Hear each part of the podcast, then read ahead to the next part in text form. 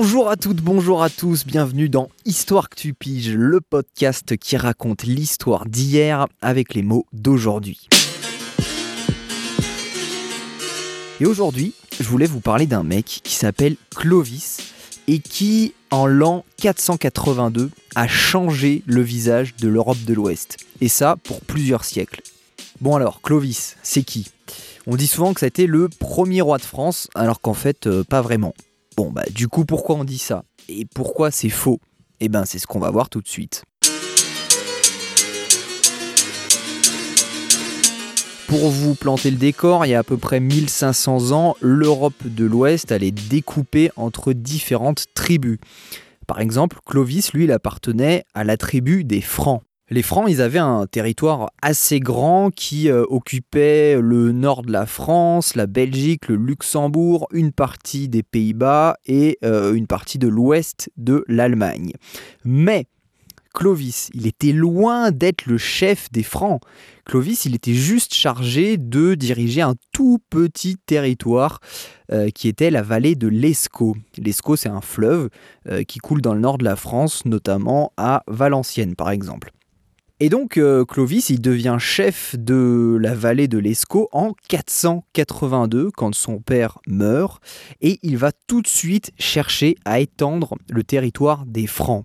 Le problème, c'est que les Francs, ils étaient très très divisés.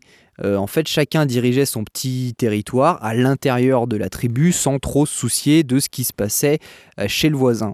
Du coup, Clovis, il a eu une idée il est allé voir les chefs des différents territoires de la tribu euh, des Francs et il leur a dit euh, Les gars, si jamais on arrivait à s'unir, on pourrait être vraiment très puissant et agrandir notre territoire. Alors certains ont trouvé que c'était une bonne idée, euh, d'autres non, et Clovis n'a pas fait de détails parce qu'il n'a même pas hésité à éliminer ses opposants et même à l'intérieur de sa propre famille. Au final, Clovis, il a réussi à réunir pas mal de monde autour de lui et à partir en guerre pour plusieurs années. En dix ans, il a réussi, Clovis, à conquérir toute la moitié nord de la France, sauf euh, la Bretagne, parce que, bon, les Bretons, ils étaient un peu trop coriaces.